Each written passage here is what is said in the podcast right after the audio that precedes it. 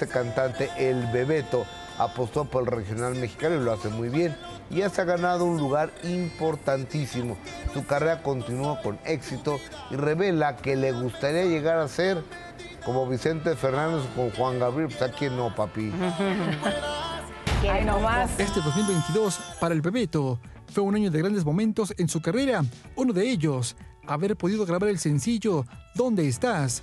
Tema que hizo famoso los Bookies, el cual puso a todos a bailar y cantar y sigue con todo en estas fiestas decembrinas. ¿Dónde estás, vida mía? Dime dónde estás. Que me muero de ganas de tus labios besar. Tuvimos una reunión en la empresa eh, buscando hacer algo diferente. Eh, vimos, nos dimos cuenta de que pues, la música movida está un poco escasa eh, y nos pusimos a hacer una selección de temas, entre ellos el tema ¿Dónde estás? Incluso fue de los temas que más ha gustado.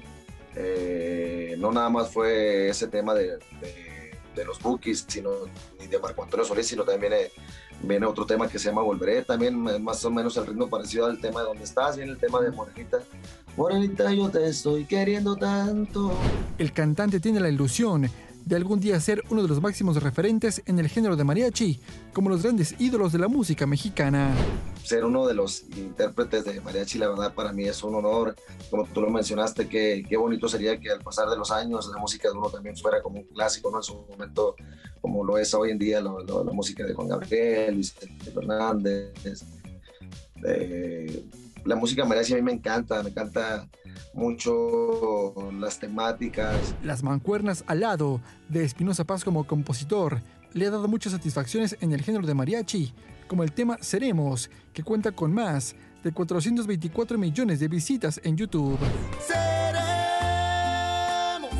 siempre el uno para el otro, aunque sonrías y digas que no es cierto, soy tu vida. Estoy muy contento, muy agradecido con el público corazón por creer en el, en el proyecto, en la carrera de su amigo Bebeto, por apoyar este tema de la manera que lo han hecho y te voy a decir la verdad, es, creo que es de los temas favoritos míos. Se me hace una canción muy bonita, una canción que logró colocarse rápidamente en el gusto del público. Por otra parte, también disfruta de la vida de casado con la conductora Marlene Selene, con quien ya busca escribir a la cigüeña. Como dice la canción de la canción En el proceso estoy. Todos los días sale el sol. Floyo Machuca.